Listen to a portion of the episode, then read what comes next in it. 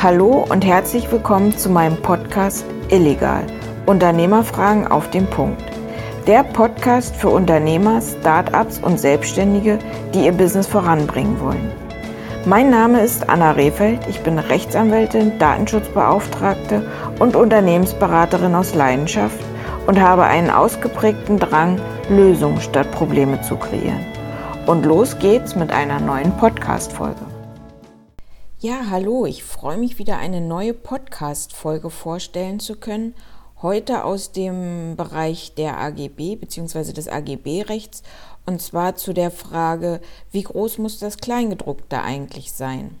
Denn diese Frage löst in der Praxis immer wieder Diskussionen aus und das möchte ich heute einmal näher betrachten. Ja, was ist denn das Kleingedruckte? Also das Kleingedruckte ist, denke ich, in der Praxis allen bekannt oder wird synonym verwendet für die ähm, allgemeinen Geschäftsbedingungen, also kurz AGB. Und aus unternehmerischer Sicht, denke ich, ist allen bewusst, dass AGB ähm, sowohl online als auch offline heutzutage nicht mehr wegzudenken sind. Also unabhängig davon, dass ähm, Unternehmen dank der AGB die Vertragsgestaltung effektiver vornehmen können, können sie durch die AGB zugleich auch die gesetzlichen Informationspflichten sinnvoll erfüllen. Allerdings sind sowohl die inhaltliche Ausgestaltung von AGB als auch die Schriftgröße für die Wirksamkeit von AGB von Bedeutung und da taucht dann die Frage auf, wie groß muss dann das Kleingedruckte sein. Ja, also allgemeine Geschäftsbedingungen zum Hintergrund können Fluch und Segen sein. Das ist, glaube ich, vielen Unternehmen bewusst. Ähm, auf der einen Seite, wie gesagt, helfen sie Unternehmen bei der Vertragsgestaltung und erleichtern die Vertragsabschlüsse mit dem Kunden. Ähm, denn mit Hilfe von AGB braucht jetzt nicht jeder einzelne Vertrag komplett von neuem ausgearbeitet oder ausgehandelt werden und man umgeht auch die Gefahr, bestimmte Regelungen oder Passagen zu vergessen. Mit den AGB können Unternehmen zugleich auch das Konvolut an Informationspflichten erfüllen, das hatte ich eingangs bereits erwähnt. Und diese Informationspflichten gerade gegenüber dem Verbraucher können unter anderem sein, dass Angaben zum Vertragsschluss, zum Vertragspartner, zur Vertragssprache etc. Äh, aufgenommen werden. Zugleich kann man äh, in AGB die Haftung auch für bestimmte Fallkonstellationen ausschließen bzw. beschränken, was für Unternehmen positiv im Vergleich zur gesetzlichen Regelung sein kann. Und man kann auch Gewährleistungsfristen beispielsweise für gebrauchte Gegenstände ähm, verkürzen und auch andere Fallkonstellationen können gewährleistungsrechtlich in AGB ausgestaltet werden. Diese Vorteile von AGB setzen jedoch immer voraus, dass ähm, diese A wirksam in den Vertrag einbezogen sind und dann B inhaltlich auch ja, rechtmäßig bzw. zulässig sind. Und im Zusammenhang mit der ersten Voraussetzung, also die wirksame Einbeziehung von AGB, da wird dann die Frage relevant, wie groß muss das Kleingedruckte denn eigentlich sein? So, und das Gesetz sagt dazu erstmal explizit nichts. Also es gibt keine Schriftgröße im Gesetz, die mindestens einzuhalten ist. Je nach Geschäftsbereich oder Branche ähm, bestehen allgemeingültige Anforderungen. So ist zum Beispiel nach Paragraph 3 der Lebensmittelkennzeichnungsverordnung von deutlich lesbar die Rede. Oder im Heilmittelwerbegesetz ist erkennbar benannt. Aber wie gesagt, eine konkrete Schriftgröße gibt es auch hier nicht. Ja, für die Lesbarkeit ist neben der Schriftgröße auch die Verwendung der üblichen Laufweise erforderlich. Das sollte man auch immer beachten. Und wenn man sich jetzt die Praxis mal anguckt, wird aus Platzgründen immer eine relativ kleine Schriftgröße für die AGB verwendet, weil es A halt viel zu regeln gibt ähm, und man B das aber auch im Vertrag ja, mit aufnehmen möchte und nicht zu viel Papierkram produzieren will. Nach einem Vorschlag von der EU-Kommission aus dem Jahr 2008 sollte im Bereich der Informationspflichten von Verbrauchern im Lebensmittelsektor eine Schriftgröße von mindestens 3 mm sowie eine deutliche Hervorhebung der Schrift vom Hintergrund eingehalten werden. In der Verordnung zu Fertigverpackungen ist eine Schriftgröße von mindestens 2 mm vorgeschrieben. Also das ist auf EU-Ebene passiert. Der BGH hat ganz ursprünglich, also es ist eine ganz alte Entscheidung, im Bereich der Werbung für Heilmittel entschieden, dass für die AGB eine Schriftgröße von mindestens sechs Punkten erforderlich ist. Ähm, der BGH ließ jedoch in dieser Entscheidung eine Ausnahme zu, das heißt eine kleinere Schriftgröße ist möglich, wenn die Erkennbarkeit der AGB durch andere Umstände gesichert ist. Was wiederum die anderen Umstände sein sollen, ist nicht explizit benannt worden, beziehungsweise es hängt dann wieder vom Einzelfall ab. Wichtig sei, so der BGH, der Kunde müsse die Angaben ohne erhöhte Konzentration und ohne nennenswerte Anstrengung lesen können. Diese Anforderungen wiederum wurden dann im BGH im Verlauf seiner Rechtsprechung wieder relativiert. Das Oberlandesgericht Köln hatte einen Fall zu entscheiden.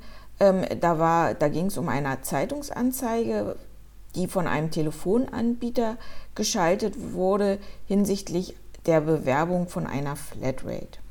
Die einzelnen Bedingungen für diese Flatrate wurden dann in Fußnoten erläutert, also so wie man es auch plakativ kennt. Die ähm, ja, einschlägigen Angaben werden groß gedruckt und dann ist da entweder ein Sternchenhinweis oder eine Fußnote enthalten.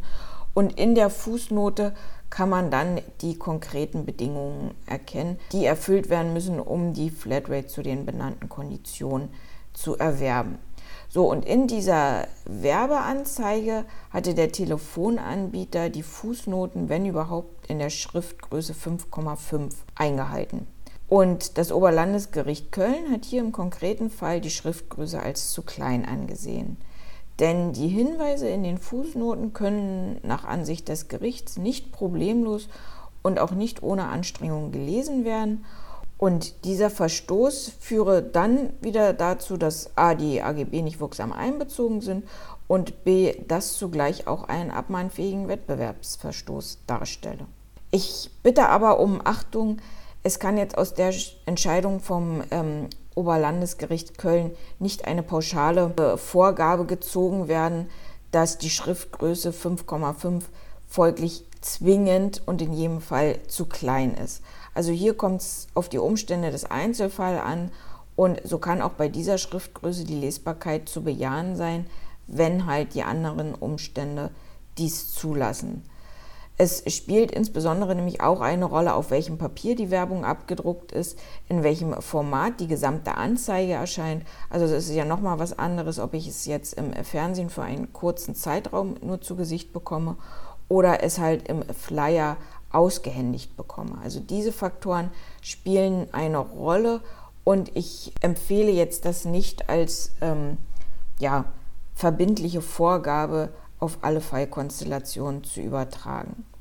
Okay, was nimmt man als Fazit hieraus mit? Also wer seine AGB als Unternehmer wirksam in den Vertrag einbeziehen will, muss grundsätzlich auf seine AGB spätestens bei Vertragsschluss ausdrücklich hinweisen, dem Vertragspartner die Möglichkeit der Kenntnisnahme geben und schlussendlich muss der Kunde dann auch mit der Geltung der AGB einverstanden sein, was aber auch durch schlüssiges Verhalten erfolgen kann, beispielsweise indem der Kunde die Leistung annimmt bzw. die Ware annimmt. Die Möglichkeit der Kenntnisnahme als eine Einbeziehungsvoraussetzung setzt wiederum voraus, dass die AGB auch lesbar sind. Und eine pauschale Größe oder Form ist gesetzlich nicht explizit vorgeschrieben. Es kommt wie immer auf den Einzelfall an und zu berücksichtigen sind hier insoweit insbesondere die Laufweiten, der Umfang der AGB, der Kontrast, die Art des Papiers und auch die Umstände, wo Kunden mit den AGB konfrontiert werden, also wie gesagt Print oder digital, äh, visuell im TV oder in sonstiger Weise.